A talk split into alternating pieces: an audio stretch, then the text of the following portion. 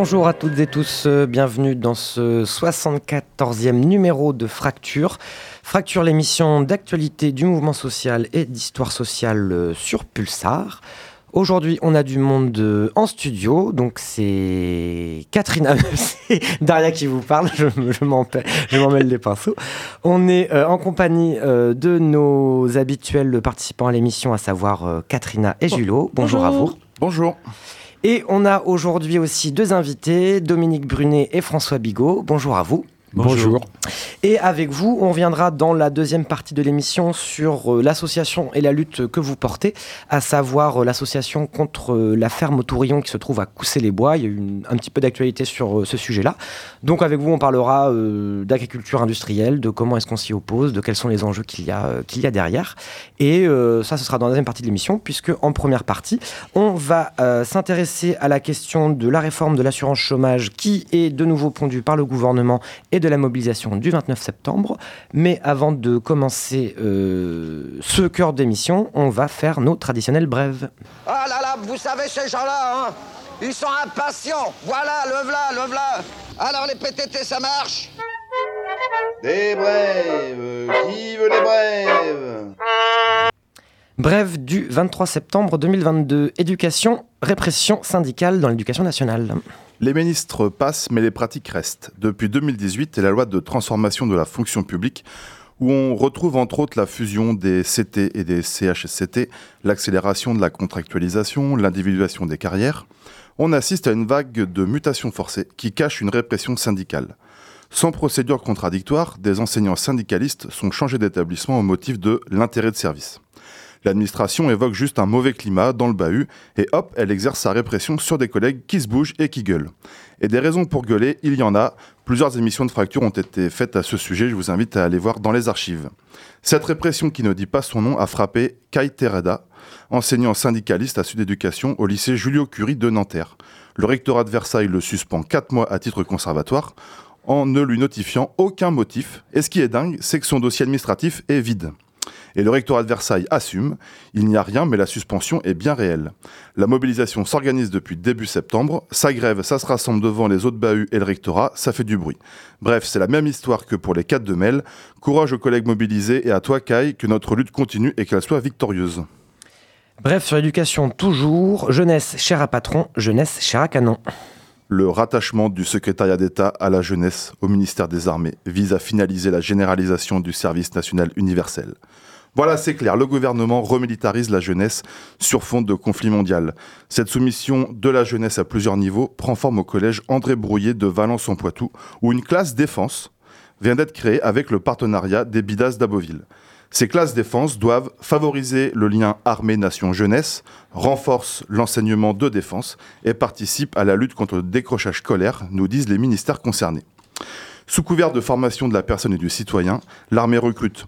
Le ministère préconise un encadrement qui doit respecter un certain formalisme, de la rigueur, le respect des règles établies, mais garde une certaine souplesse en n'oubliant pas que ces jeunes ne sont pas des militaires. On rigole mais pas trop. Face à la soumission, l'embrigadement à l'exploitation, nous répondrons toujours guerre à la guerre. Madame Loiseau, la professeure principale de cette classe, et Monsieur Jadot, principal du collège, vous êtes stupides, vous et votre nationalisme crasse, vous êtes dégueulasse, on vous hait et on vous vomit. Bref, sur les bassines, Rousset n'a rien compris. Mardi dernier, c'était en début de semaine, donc c'était la réunion de rentrée de la région Nouvelle-Aquitaine. Alain Rousset, le président PS, a pris la parole pour dire qu'il veut une transition écologique rapide. Mais le PS restera toujours le PS, incapable de se saisir de la question de la production agricole ou forestière. Il raconte, et je cite l'article dans Centre Presse, Garder un peu d'eau en réserve est plus écologique que pomper l'eau en juillet et en août dans les nappes. Voilà, fin du game. Rousset, Le Benet soutient les créations des bassines. Pour rappel, dans la Vienne, c'est 30 projets de bassines pour 150 exploitations agricoles. On en dénombre 4000 selon la Chambre d'agriculture de la Vienne. Je vous laisse faire le calcul. La mafia agricole soutenue par la préfecture, le département et la région a encore de beaux jours devant elle. Mais nous, encore et toujours, nos bassaranes. Bref, sur l'hôpital cette fois-ci. Oui, c'était euh, hier, euh, jeudi 22 septembre, un mouvement de grève a eu lieu au CHU de Poitiers. Euh, le personnel mobilisé alerte sur la situation catastrophique des services de santé dans le département.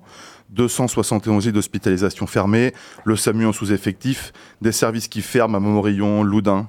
Il et elle dénoncent les conditions de travail, des cadences folles, une perte de sens dans le travail et les démissions s'enchaînent. La santé est en danger, la santé pardon, est en danger et on les retrouvera bien sûr dans la rue le 29. Brève internationale sur l'Iran, mort aux dictatures et Abba Ali Khamenei. Euh, le 13 septembre, la kurde Masha Amini a été arrêtée par la police des mœurs parce qu'elle portait des vêtements jugés inappropriés et parce qu'une mèche de cheveux dépassait de son foulard. Elle est décédée trois jours plus tard des suites des violences policières qu'elle a subies. Une manifestation est organisée dans sa ville natale, puis une autre dans la capitale de province kurde, et le lendemain une autre à Téhéran. En signe de contestation, euh, des femmes ont jeté leur voile dans les flammes et se sont coupées les cheveux malgré la répression policière. Cette répression est sanglante. Selon Iron euh, Human Rights, 31, euh, on dénombre 31 morts. Les émeutes se succèdent dans quasiment tout le pays. Le régime a coupé l'accès à Internet pour étouffer la révolte. WhatsApp et Instagram sont bloqués, mais cela n'arrête pas la contestation. Nous sommes évidemment solidaires de cette révolution sociale et féministe et nous ne laisserons pas avoir par les réacs occidentaux qui voient seulement des femmes musulmanes retirer leur voile comme signe de protestation. Cette révolte en cours est bien plus profonde. Les Iraniens sont épuisés par des années de sanctions économiques et politiques, par la pandémie, par la crise économique qui s'aggrave depuis le retrait américain de l'accord sur le nucléaire iranien en 2018 et les nouvelles sanctions promulguées. Les dictatures religieuses la dictature religieuse iranienne de Roménei persécute son peuple et la rue répond par le slogan kurde Femme, vie, liberté. Et enfin, dernière brève, sport et politique, parce que quand on joue, c'est parfois politique. Dimanche dernier, au Sainte-Myrène Park, pendant la minute de silence en hommage à la mort de la Queen Elizabeth, les supporters du Celtic Glasgow ont chanté If you hate the royal family, clap your hands. Les tribunes, les joueurs, le staff chantent. Les supporters des Shamrock Rovers, club irlandais, ont fait de même en chantant Lizzie's in the box. C'est beau, c'est populaire, l'arène est morte et vive le football.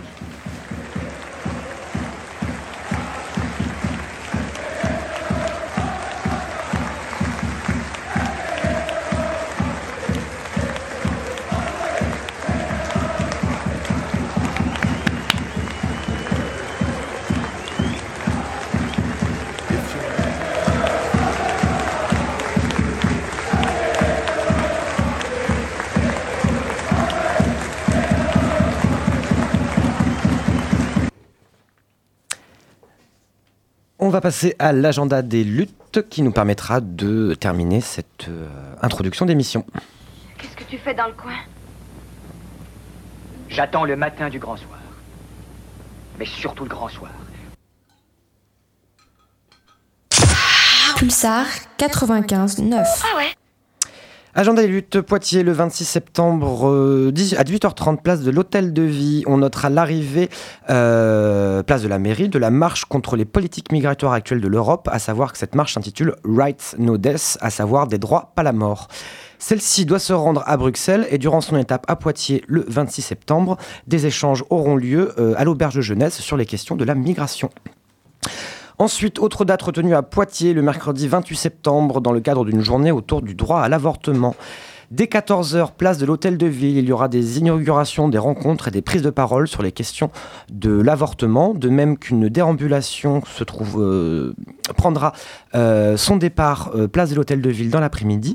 Et enfin, le soir, à partir de 18h, il y aura des tables rondes à l'espace Mendes France à Poitiers. Autre date retenue le 28, la sociologue et universitaire euh, locale Fanny Renard discutera avec euh, Sophie Orange de leur livre Des femmes tiennent la campagne, ouvrage qui traite de la place des femmes dans la ruralité contemporaine, euh, et ça aura lieu à la librairie La Belle Aventure à 18h30. Nouvelle date à Poitiers le jeudi 29 septembre. C'est une journée de grève interprofessionnelle à l'initiative notamment des syndicats. Cette journée de grève interprofessionnelle est pour l'augmentation des salaires et contre l'inflation, pour la sauvegarde et l'amélioration des assurances chômage, des, retraites, mais aussi pour toutes les assurances collectives, pour la réduction du temps de travail et pour la construction d'une grève générale. On espère vous y retrouver nombreux et nombreuses dès 10h au kiosque de Châtellerault et à 14h30 à la porte de Paris à Poitiers.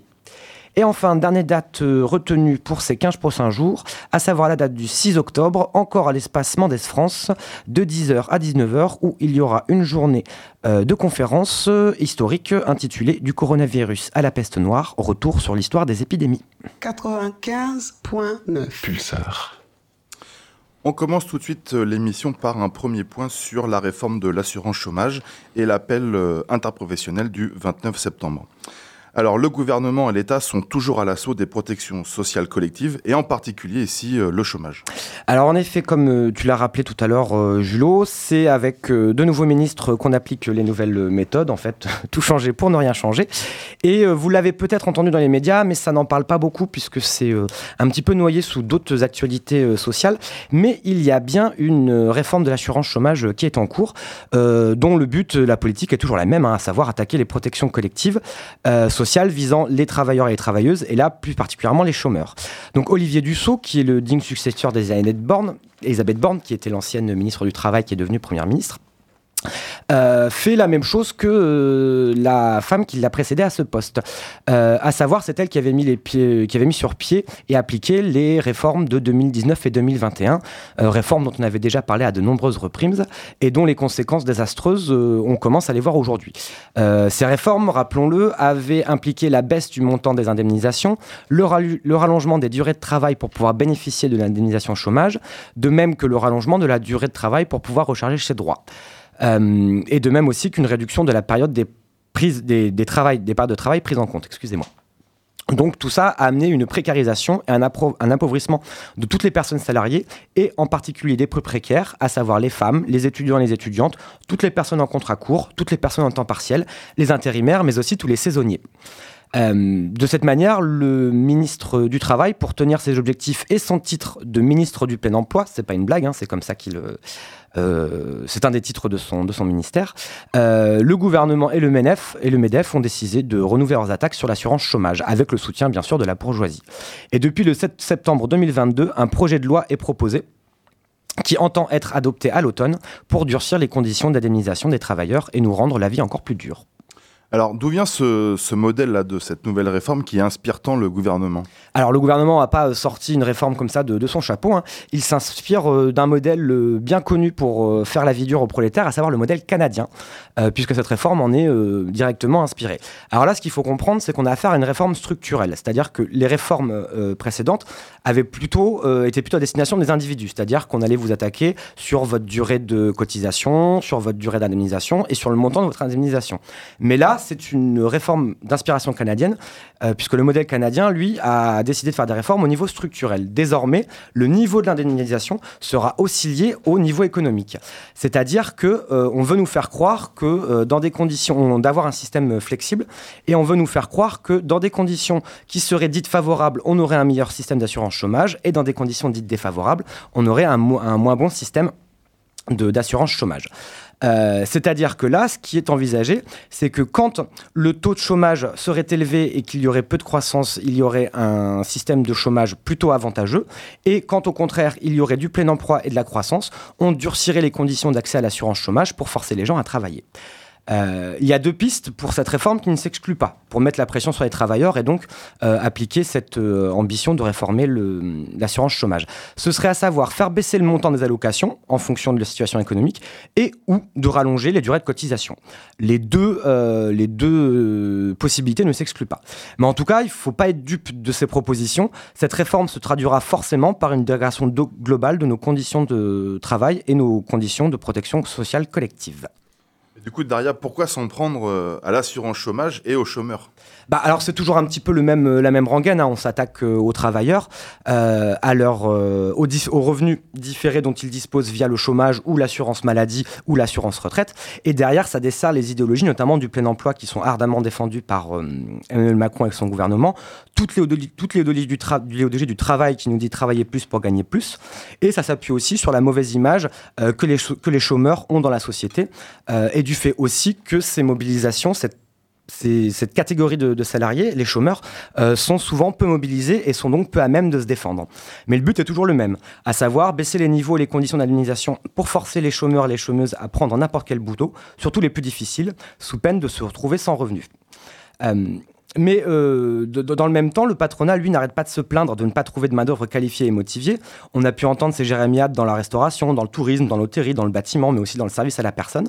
Mais d'un autre côté, euh, le patronat nie et méprise une partie de la réalité des travailleurs, à savoir des faibles rémunérations, des, des semaines de travail souvent à rallonge, un manque de formation, des conditions de travail difficiles dans de nombreux secteurs.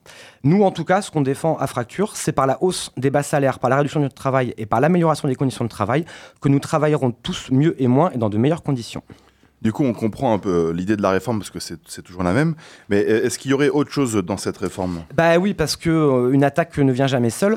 On va aussi, enfin tout du moins, le gouvernement a aussi l'ambition de complètement réformer la manière dont le, le, chômage est géré en France, notamment en euh, apportant une centralisation des différents services qui peuvent accompagner les demandeurs d'emploi. Euh, et notamment, c'est la création du fameux France Travail, dont vous avez certainement entendu parler, qui devrait arriver courant 2023 ou 2024. Euh, alors, il faut reconnaître qu'il y a de très nombreux services et acteurs qui euh, s'occupent des sans-emploi. C'est parfois un petit peu compliqué de s'y retrouver quand on est sans emploi, puisqu'il y a bien sûr donc Pôle emploi, mais il y a aussi les missions locales pour les jeunes, il y a la CAF pour les bénéficiaires du RSA et différents dispositifs sociaux. Mais cette centralisation ne va pas se traduire par une amélioration de la qualité de l'accueil puisque systématiquement, quand il y a centralisation et fusion de différents services, en fait, on supprime des gens, on supprime des postes, et résultat, ça fait qu'il y a toujours autant de demandes, mais beaucoup moins de personnel pour les traiter. Donc en fait, c'est surtout un moyen de baisser les coûts financiers et les coûts humains euh, dans, le, dans le cadre de l'accompagnement à l'emploi.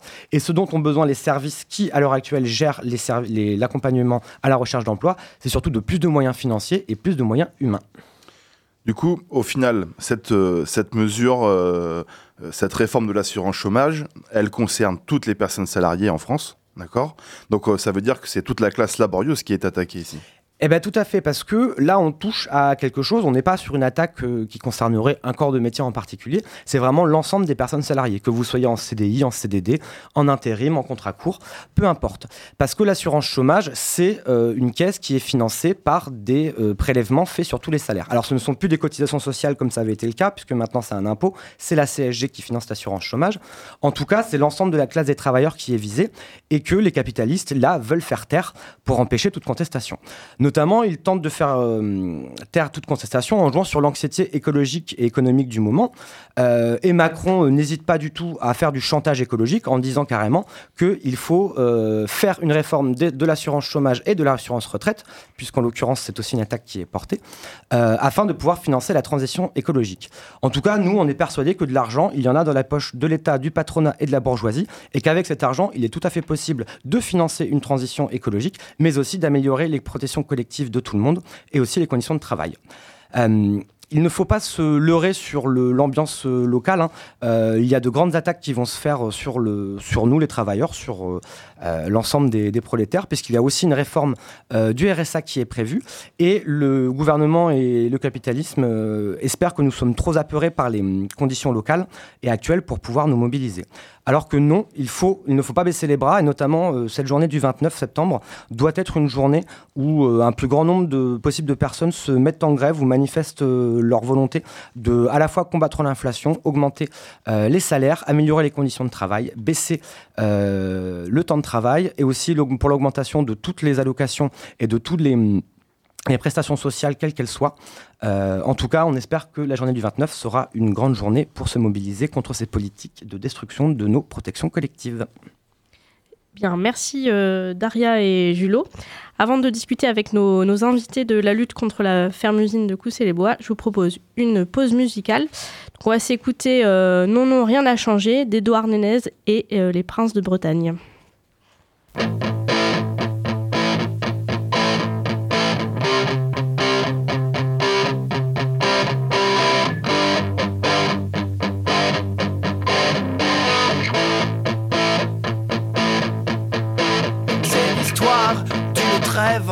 Que j'avais demandé, c'est l'histoire d'un soleil que j'avais espéré, c'est l'histoire d'un amour que je croyais vivant, c'est l'histoire d'un beau jour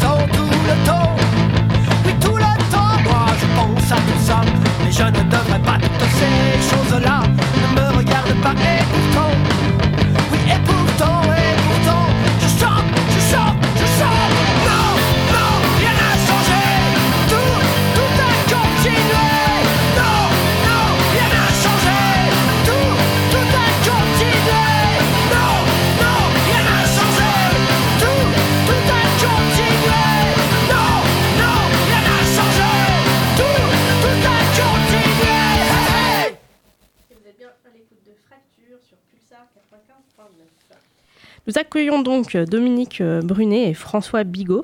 Vous êtes euh, tous les deux membres de l'association Aspect et porte-parole du collectif de Coussé-les-Bois euh, opposé à la construction de, la ferme-usine.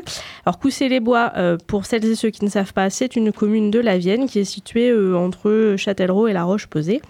Alors on va revenir avec vous sur ce projet de ferme-usine, sur les raisons de s'y opposer et sur le combat que vous menez.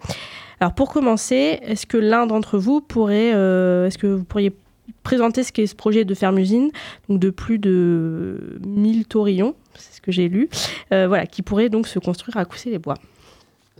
Ok, ben moi je veux bien commencer. Oui. Euh, on va camper un petit peu le, le décor, si, si vous le voulez bien. Euh, à l'origine, c'est un industriel euh, qui, toute sa vie, a travaillé dans l'agroalimentaire.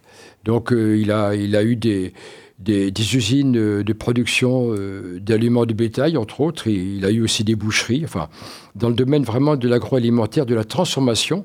Bon, actuellement, il a, par exemple, trois usines d'aliments de bétail, dont une qui était à Châtellerault. euh, sur la zone nord et qui font des à bas prix, qui font des granulés, qui transforment des, des, issues, des restes de, silos de coopératives en granulés.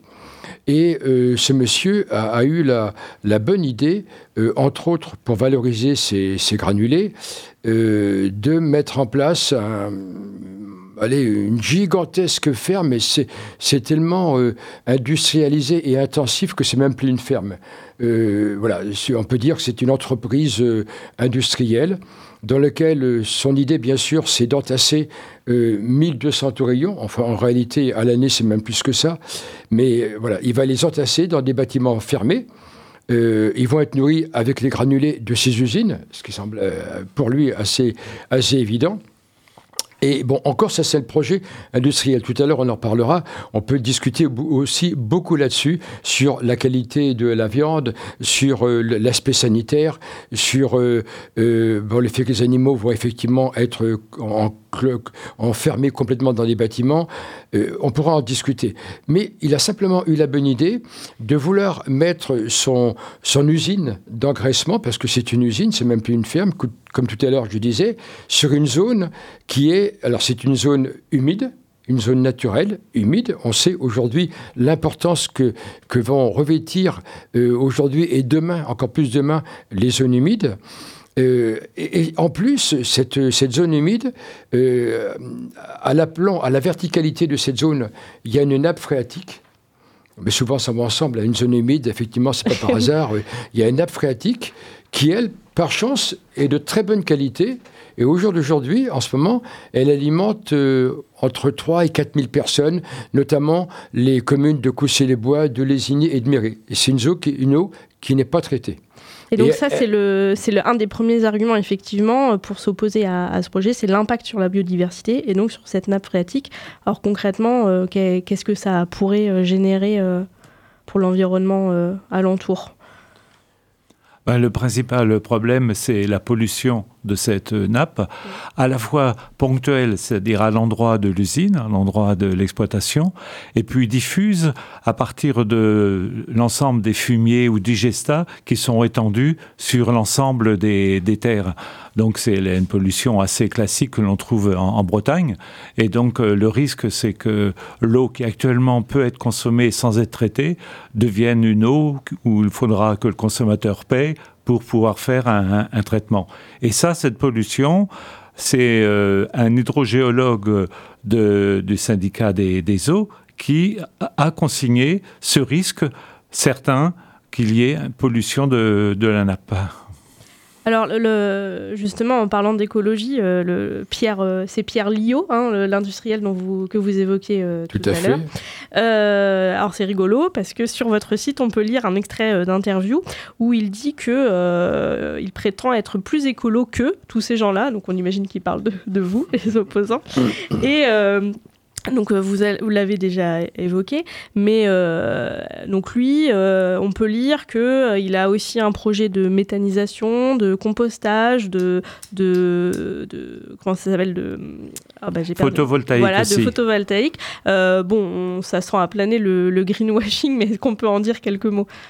Ouais, ben écoutez, vous, venez de le dire très très très clairement. Euh, je veux dire, au jour d'aujourd'hui, enfin en ce moment, euh, dans nos campagnes, euh, il y a beaucoup d'agriculteurs qui qui passent des contrats avec des grandes sociétés comme Technique Solaire, par exemple, et qui construisent gratuitement des, des bâtiments agricoles sur lesquels eux ils mettent des panneaux photovoltaïques. Donc pour l'agriculteur, c'est intéressant parce qu'il bénéficie d'un bâtiment euh, fermé et en, échange, euh, il, laisse un hectare de, son, de ses terres euh, à, Technique Solaire, par exemple, pour mettre un bâtiment. Dans ce cas-là, on a, c'est le même principe, quoi. C'est-à-dire que Technique, Solaire va mettre un hectare et demi, 15 000 mètres carrés de bâtiments pour les animaux, et, et, donc en échange, il va récupérer l'électricité des panneaux. Donc, il peut dire que d'un côté, il y a ce côté énergie renouvelable euh, durable, grâce aux panneaux photovoltaïques. Et la méthanisation vient rajouter aussi euh, cette dimension-là. Parce qu'effectivement, le fumier, euh, il y, aura une grosse unité de méthanisation. Et, de ce côté-là, on ne peut pas dire qu'il y a une production, effectivement, d'énergie renouvelable.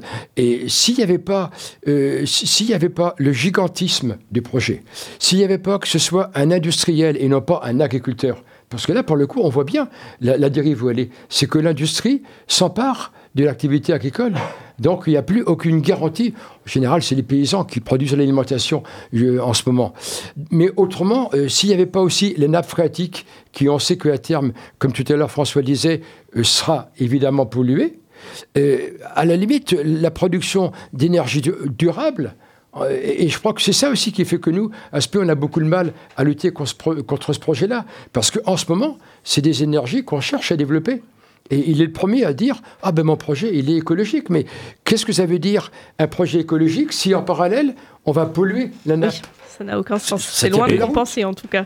Et sur le photovoltaïque, on n'est absolument pas contre. Nous, ce que l'on propose, c'est que une partie du site est déjà euh, inutilisable parce qu'il y a une grande plateforme euh, goudronnée sur laquelle il y avait du compost. On dit posons le photovoltaïque sur ce bitume. C'est inutilisable autrement. Ça reviendra beaucoup moins cher en investissement et ça peut être tout de suite euh, utilisé.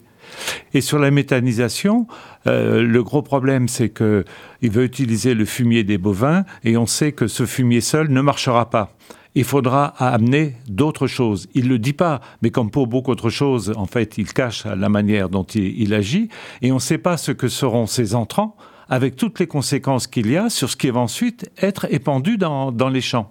Donc, on a un projet de méthanisation que les services de l'État eux-mêmes ont regardé comme n'étant pas du tout abouti, qu'il y avait beaucoup trop d'incertitudes sur méthanisation et compostage.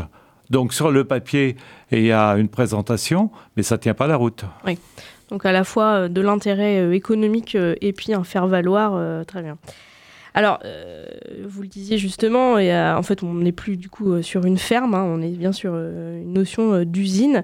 Et évidemment, ça pose la question du droit, du à la terre, de comment on produit. voilà, est-ce que. Enfin voilà, on voit bien qu'on n'est pas sur un élevage, un petit élevage, on est loin de ça, quoi. Euh, bon, ce qu'on n'a pas dit dès le départ, ce qu'on n'a pas dit effectivement, c'est que euh, cette zone-là, elle n'était pas constructible. Comment se fait-il qu'il ait pu obtenir un permis de construire Il a obtenu un permis de construire que parce qu'il s'est fait passer pour un agriculteur. En gros, en plus de ses huiles d'aliments de bétail, il a deux fermes dans les environs, une à Plein-Martin, une à Coussé-les-Bois. Et par ce biais-là, euh, il s'est fait reconnaître comme un agriculteur. Et euh, sur cette zone qui n'était pas constructible, euh, il a réussi à obtenir le permis de construire.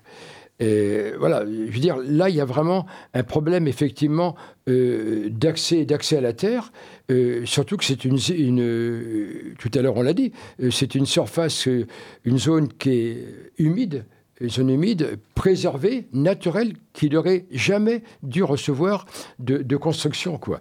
C'est uniquement par le fait qu'il s'est fait passer pour un agriculteur. La meilleure preuve que c'est aussi un industriel, c'est que on, on a- on s'est rendu compte en épluchant les dossiers que c'était sa holding d'agroalimentaire, ces usines, qui allaient financer le projet. C'est pas sa ferme qu'il a à Coucy-les-Bois, qui est une ferme d'importance euh, ordinaire dans le paysage agricole de la région. C'est sa holding qui va financer. Donc c'est bien un projet industriel. D'accord. Alors, un autre élément moi, que j'aimerais aborder, parce que c'est un argument qui est souvent utilisé par les promoteurs de ce type de projet, c'est que ça serait euh, générateur de- d'emplois, que ça serait des projets qui soient source d'emplois. Donc moi, euh, je voudrais savoir déjà euh, de, de ce qu'il en est, et puis surtout de quel type d'emploi et dans quelles conditions. Ben, c'est très simple. Dans la présentation du projet pour obtenir l'autorisation, l'ensemble, c'est-à-dire euh, les 1700 taurillons par an hein, qui seraient produits, plus la méthanisation, plus euh, le compostage, ils voulaient faire ça avec une embauche de deux salariés. Nous, on dit qu'en fait, c'est de la destruction d'emplois. Parce que élever 1200 euh, bovins, 1700 par an dans des fermes traditionnelles, c'est beaucoup d'emplois. Eh on remplace ces emplois-là par deux, deux salariés. Euh, Deux salariés d'ailleurs pour lesquels il n'y a même pas prévu de local. Il n'y a pas dans le permis de construire un local pour les salariés. On, bien sûr, on l'a souligné, mais bon, ça passe. Pas besoin, pas besoin. Euh, comme l'a dit notre mère, euh, bon, ils iront pisser euh, au milieu des bovins, quoi. Ouais. C'est tout. Oui, donc entre l'impact écologique et puis le fait que ça, ça même finalement, ça, au-delà de ne pas générer d'emplois, ça en détruit, on n'est pas sur un bilan très positif. Pense qu'on pourrait. euh, c'est un permis de construire qui n'aurait jamais dû être donné. Par exemple, d'un permis de construire, vous n'avez pas, par exemple, de, de- d'endroit pour mettre euh, les, les animaux qui seront. Il y aura toujours de la mortalité. Moi, le premier, je suis éleveur à Plemartin. Euh, avec un petit troupeau de moutons, ben, on a toujours une bête qui va mourir euh, une fois, euh, allez, trois, quatre fois par an. Là, il n'y a pas un local. Il y aura 1200 bovins en même temps, à la, à la- à la même minute, au même instant. Il n'y aura pas d'animaux qui vont mourir. Il n'y a pas une pièce pour les vétérinaires, pour se déshabiller. Il n'y a pas une pièce pour mettre euh, les, médicaments euh, fermés, comme c'est obligatoire dans n'importe quelle ferme. Je veux dire, c'est un scandale ce projet-là. Le- les permis de construire n'auraient jamais dû être donnés. On, on l'a dit, on, on a, on a gagné, on a gagné devant le tribunal de Poitiers, le tribunal administratif de Poitiers, simplement qu'il a fait appel. Je pense qu'il a un très bon pool d'avocats et par un jeu de, de jurisprudence qu'on va chercher euh, au fond des tiroirs, euh, et, de- eh ben finalement, euh, Bordeaux lui a donné raison. Et, c'est ça, la, Et- et la Bordeaux- dramatique aujourd'hui, quoi. Et Bordeaux a reconnu le bien fondé de la décision du tribunal de Poitiers, mais lui a donné une possibilité de rattrapage en disant bon, il manque tel document, tel document, tel document, et donc euh, il a fourni des documents. Bordeaux a dit ben les documents maintenant sont fournis, ça y est, vous, avez votre euh, vous avez votre permis. Alors que justement les documents même qui ont été fournis sont très critiquables. En particulier, il n'y avait rien sur les éléments financiers dans le document de départ, et donc là c'est une raison pour laquelle l'autorisation d'exploiter a été refusée. Il a donné des éléments qui ont montré que c'était pas sa SCA agricole qui finançait, c'était son usine. Et en fait, euh, c'était masqué dès le départ. Et il l'a reconnu dans les documents. Tribunal dit c'est OK, vous avez fourni les documents. Mais c'est un autre projet. C'est plutôt le porteur de projet qui finance, c'est une usine qui finance. Alors, on va revenir un petit peu plus en, détail euh, là-dessus et aussi sur euh, la présentation du collectif de lutte. Euh, mais juste avant ça, on va faire une courte pause musicale. Alors, on va s'écouter Jean Ferrat, c'est toujours plaisir. Restera-t-il un chant d'oiseau?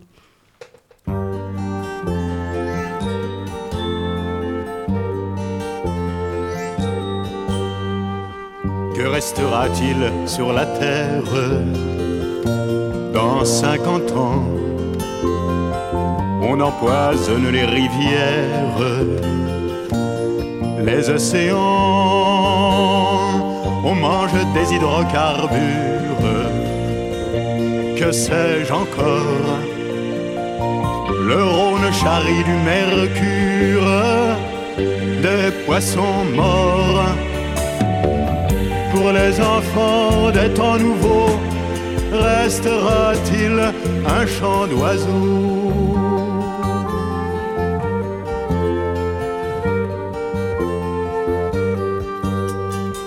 Le monde a perdu la boussole. Qu'a-t-il gagné Des plages noires de pétrole pour se baigner? L'atome va régner sur terre comme un seigneur. Qu'en ferons-nous? C'est une affaire qui me fait peur. Pour les enfants des temps nouveaux, restera-t-il un chant d'oiseaux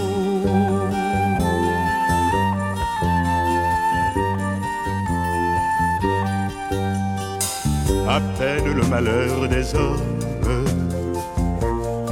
est-il moins grand que déjà pourrissent les pommes. Des nouveaux temps Enfant, enfant, la terre est ronde. Criez plus fort pour que se réveille le monde. S'il n'est pas mort pour les enfants des temps nouveaux restera-t-il un chant d'oiseaux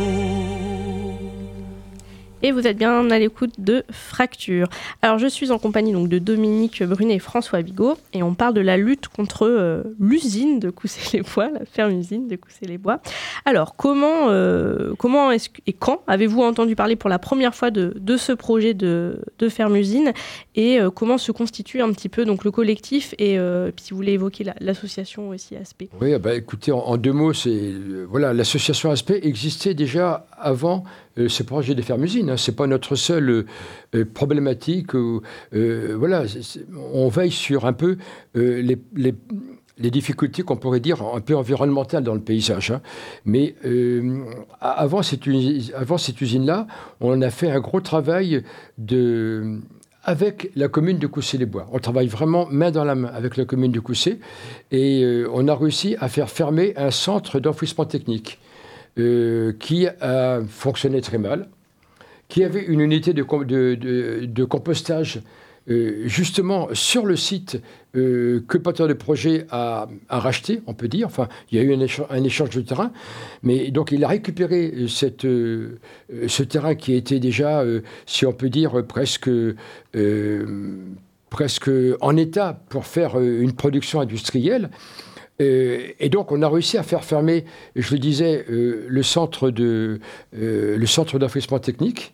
Et Aspect est né à ce moment-là. Donc, on a réussi avec la commune de Cossé-les-Bois à ce que ce centre qui par les odeurs pestilentielles, par la, pollution, parce qu'il y a ce qu'on appelle des, des, piézomètres. Hein. On va faire des prélèvements pour voir quand même si la nappe n'est pas polluée.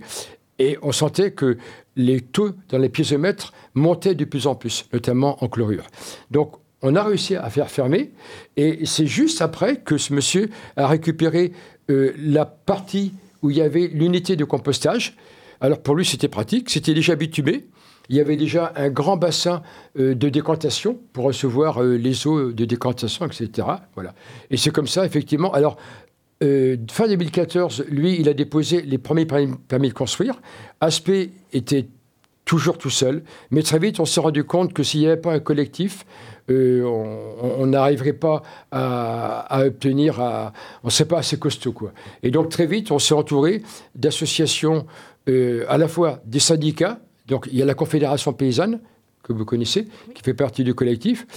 Il y a bien sûr euh, la commune de Cossé-les-Bois, évidemment, et il y a des associations environnementales, comme l'UFC Que Choisir, comme Vienne Nature, il y, a des, il y, a des, associations de développement agricole comme Vienne Agrobio, sur l'agriculture biologique, comme Terre de Liens, Hein, ça, ça, parle tout ça à vos, à vos éditeurs, euh, je, je, je, pense bien. Euh, il y a les colibris qui font partie aussi. Voilà, il y a 13 structures qui font partie du collectif. Et on marche vraiment tous ensemble depuis 2015, si on peut dire. D'accord. Et, c'est intéressant parce que la, du coup, la municipalité de Coussy-les-Bois euh, soutient les opposants depuis euh, le débat, ce, qui n'est pas toujours le cas euh, dans, par rapport à ce type de projet. Mais par contre, c'est la préfecture qui, et donc l'État derrière qui, par contre, donne les autorisations à chaque fois.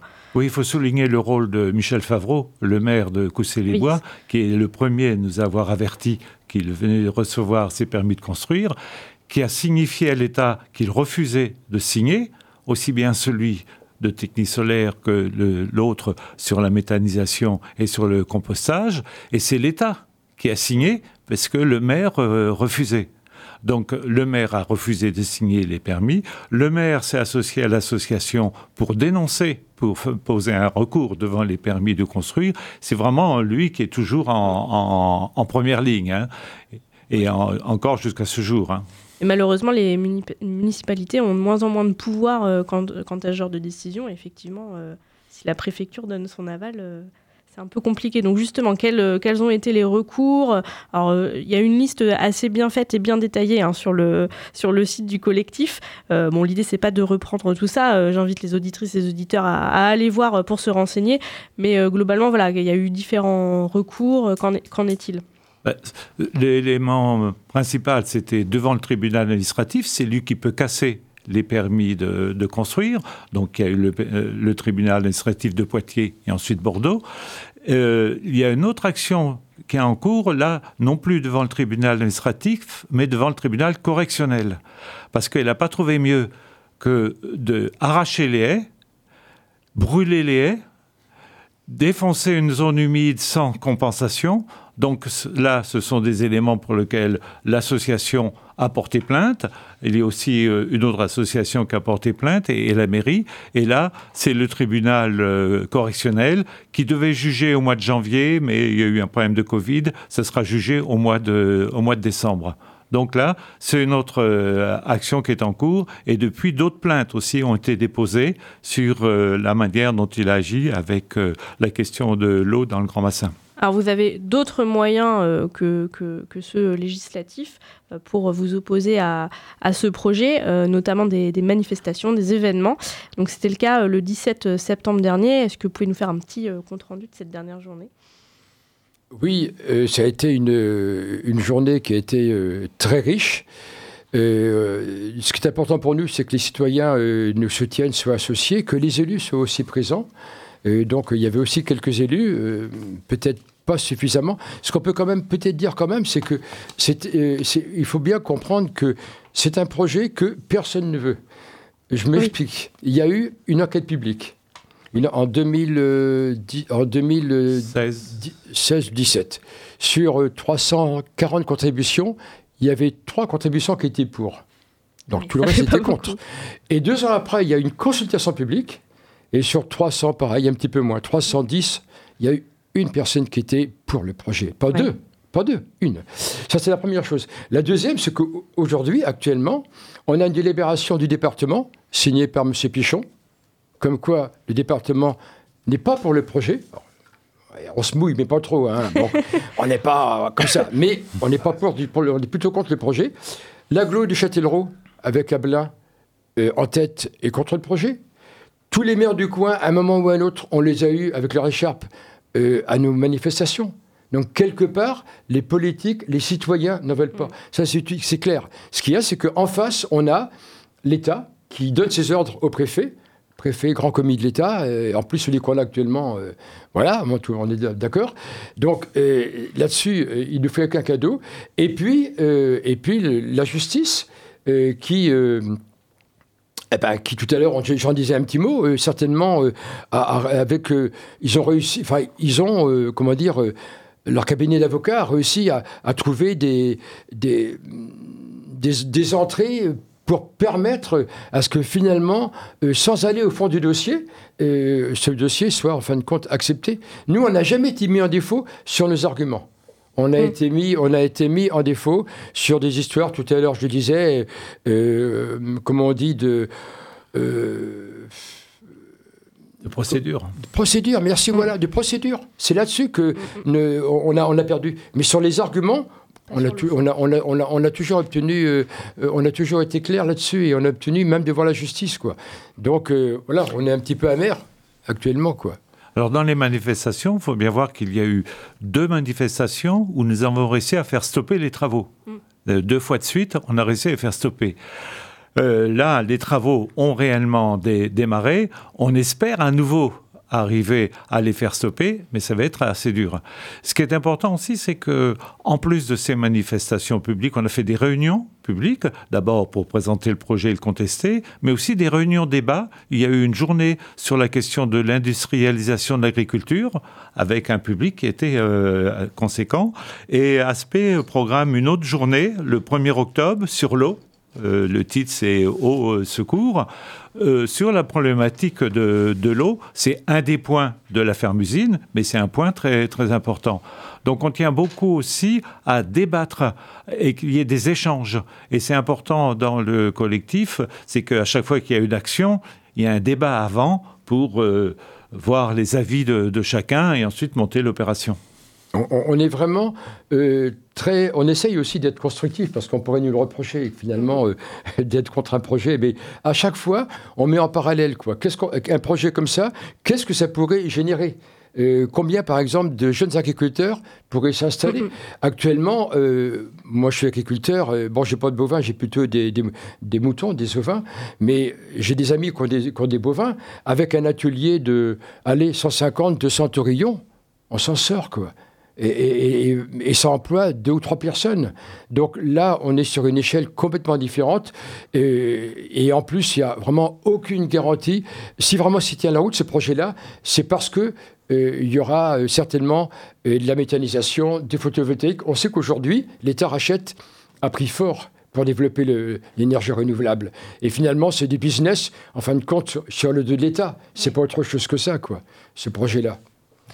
Eh ben, merci. Alors, on va euh, arriver à la fin de, cette émission. Mais pour terminer, alors euh, peut-être deux petites questions. Euh, peut-être la suite. Je ne sais pas si voilà, il y a des rendez-vous. Alors, il y a ce, rendez-vous que vous venez de citer du, du 1er octobre. Et puis, pour les, personnes qui nous écoutent, à quel endroit ils peuvent trouver de l'information, s'ils ont envie de, rejoindre la lutte. voilà, quelques, pour, pour conclure. Ben, moi. Alors, je dirais deux choses quand même. Déjà, pour nous, le combat, n'est pas terminé. Euh, il sera terminé euh, si, en ce moment, euh, si les citoyens ne se soulèvent pas en masse contre ce projet-là. Là, on n'est pas au bout des recours juridiques, mais on n'en est pas loin. Les élus nous soutiennent, mais on sent bien que les élus, au bout d'un moment, ils se fatiguent. Si on n'a pas un soulèvement euh, d'une partie de la population en disant dans la Vienne, on ne veut pas de ce méga projet, je pense que là, on, on aura du mal. Et quand je dis un soulèvement, pour moi, ça peut prendre toutes les formes. Et je ne vais pas euh, ici appeler à, à- à telle forme, mais je crois que les auditeurs vont comprendre. Oui, il y a plein de manières de Il y a lutter. plein de manières, et de, de- en fonction chacun de ses compétences, euh, de ses capacités. De, mais il faut être responsable. Si on ne veut pas de ce projet-là, il faut que tout le monde monte au créneau. Ça peut être euh, inonder euh, le député, le président de la République de mails, ça peut être, euh, puis ça peut être aller sur le site aussi, avec euh, des pancartes, des banderoles. Enfin, voilà. À, ch- à chacun, moi je me dis de trouver sa forme de lutte pour pas qu'il se mette en place. Et en parallèle, nous, on s'engage aussi à, comme tout à l'heure on le disait, à proposer euh, des choses très concrètes, euh, euh, à aider des jeunes à s'installer euh, comme agriculteurs, euh, comme François le disait, à la place de ce projet-là sur le site, mettre du photovoltaïque. On propose tout ça. Donc on veut être dans le, dans le constructif. François, Et un je dernier pense mot? que aussi on peut inviter au pique-nique lundi prochain à 11h sur le site. Eh ben, j'espère que les auditrices et les auditeurs viendront euh, nombreux. Et oui, voilà, c'est ça. Il faut bien retenir que euh, c'est euh, c'est un sujet qui concerne plus largement que les habitants de Coussé-les-Bois et des alentours. C'est la, question de la production alimentaire, de l'agriculture qui est posée, de la protection de la biodiversité. Voilà, donc on, espère en tout cas que la lutte sera victorieuse. On vous le souhaite. Et euh, Merci. mer- merci de- d'être d'être venu euh, dans, sur, euh, sur Radio Fracture. Et je laisse euh, le mot de la fin euh, de l'émission à Daria. Et en effet, on va terminer cette euh, émission par notre euh, chronique littéraire et notre euh, éphéméride. Euh, là, j'ai sélectionné deux ouvrages. J'ai sélectionné l'ouvrage Femmes rebelles, Olympe de Gouges, Flora Tristan et Georges Sand, et Georges Sand pardon, de Michel Perrault. Euh, donc c'est un ouvrage paru euh, dans la maison d'édition tunisienne Elisade et la dernière édition de l'ouvrage, puisqu'il a été réédité plusieurs fois, date de 2019. Donc dans cet ouvrage, l'historienne euh, Michel Perrault, qui est une pionnière de l'histoire des femmes et, qui est une historienne de la classe ouvrière, puisqu'elle elle est historienne depuis, les années, depuis la fin des années 60. euh, Début des années 70. Euh, et donc, Michel Perrault, dans cet ouvrage, s'intéresse à trois figures importantes euh, du mouvement féministe et du mouvement révolu- révolutionnaire euh, du début de la société contemporaine, euh, puisqu'Olympe de Gouges, elle, a milité durant la Révolution française, par de laquelle elle a été guillotinée. Ensuite, Flora Tristan, elle, est une militante du 19e siècle. Et enfin, pour finir, Georges Sand est, elle, une militante du 19e siècle, mais plus tardif, puisque elle meurt à la fin du, du 19e siècle. Tout cas, en s'intéressant à ces trois figures euh, historiques, euh, Michel Perrault nous offre euh, à la fois en fait une courte présentation de ces trois personnes, une bibliographie et aussi des extraits choisis par l'historienne. Donc c'est un ouvrage un petit peu, on va dire historique, historiographique, puisque la chercheuse, la chercheuse historienne s'attache un petit peu à donner des éléments de connaissances historiques sur le sur l'ouvrage, notamment avec sur les personnes avec une bibliographie où on pourra trouver de nombreuses références sur l'histoire de ces trois militantes. Euh, en tout cas, euh, nous aurons normalement euh, l'occasion d'en reparler avec Michel Perrault, plus particulièrement de la figure de Flora Tristan, puisque ce sera le sujet d'une de nos émissions de décembre. Et enfin, en dernier ouvrage, j'ai choisi un ouvrage paru en 2018 euh, à la, mai- dans la maison d'édition L'échappée. Cet ouvrage s'intitule Le socialisme sauvage, essai sur l'auto-organisation et la démocratie directe dans les luttes de 1789 à nos jours. Euh, cet ouvrage a été rédigé par euh, Charles Reeves. Euh, donc dans cet ouvrage, l'auteur portugais s'intéresse aux grandes heures du mouvement révolutionnaire et du mouvement ouvrier, donc en revisitant des moments bien connus, hein, la Révolution française, la Révolution russe, mai 68, euh, la guerre d'Espagne, mais aussi des événements plus contemporains, à savoir comme le mouvement zapatiste ou le mouvement des ZAD en Europe et en France plus particulièrement à l'heure actuelle. Et en fait, euh, dans via ces moments historiques, euh, lui, ce qu'il cherche un petit peu à, à voir, c'est en fait toutes les formes de ce qu'il appelle de socialisme sauvage, donc d'auto-organisation, qui ont échappé euh, à l'institutionnalisation euh, et qui l'ont assumé. C'est-à-dire un petit peu tous les à côté des mouvements euh, révolutionnaires et des mouvements ouvriers, ceux qui se sont construits parfois en dehors des partis des syndicats, en dehors des grands mouvements euh, d'organisation et qui ont tenté de promouvoir des notions comme l'horizontalité, des pratiques comme les conseils de travailleurs et de travailleuses, mais aussi éviter toute forme d'autoritarisme politique et organisationnel. Euh, donc en fait, ces éléments sont abordés euh, dans l'ouvrage au travers de ces euh, différents éléments historiques afin de mettre en perspective les notions de démocratie directe et d'auto-organisation. Alors, est-ce que Daria a un petit éphéméride révolutionnaire aujourd'hui? Tout à fait. Euh, la date du 23 septembre a été riche euh, d'événements, euh, naissances historiques qu'on va rappeler aujourd'hui. Donc j'ai sélectionné trois, euh, trois 23 septembre. Le plus ancien est celui de 1880. Euh, donc le 23 septembre 1880 naissait Gaston Coutet dans le Loiret. Gaston Coutet, c'est un célèbre poète et chansonnier de la dite Belle Époque, qui ne fut pas belle pour tout le monde, mais en tout cas c'est le nom qui a été retenu pour cette période historique qui se situe à peu près de 1880-1890 au début de la Première Guerre mondiale. En tout cas, ce Gaston Coutet fut une figure culturelle importante du mouvement, libertaire et du mouvement révolutionnaire de la jonction du 19e et du 20e siècle. Euh, il est enterré euh, à Main, à Main-sur-Loire, euh, puisqu'il est mort en 1911, et depuis cette date, ou du moins depuis les années 30, euh, je crois que c'est la date de fondation du musée. En tout cas, un musée toujours actif lui est consacré, donc à lui et aussi à la chanson libertaire. Ensuite, euh, j'ai retenu une euh, deuxième date du 23 septembre du 19e siècle, à savoir quelques années plus tard, en 1895, où le 23 septembre à Limoges, il, euh, il y eut le congrès constitutif de la CGT. Alors, la CGT qui se construit à cette époque n'est pas la même que celle d'aujourd'hui. Néanmoins, c'est une date très importante pour le mouvement ouvrier et pour le mouvement syndical, puisque c'est la première organisation en France qui regroupe les prolétaires par industrie et non par corps de métier.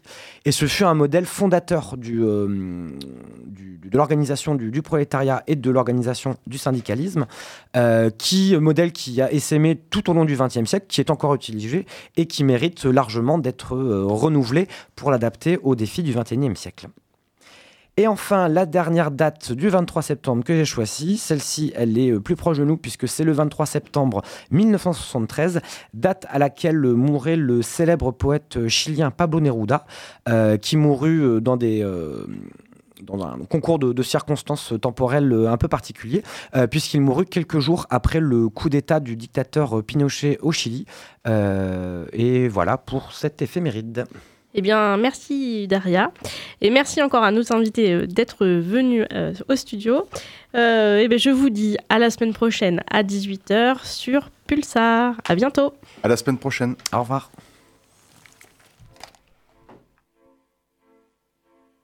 Fracture, c'est fini pour aujourd'hui. On se retrouve vendredi prochain de 18h à 19h sur Pulsar 95.9.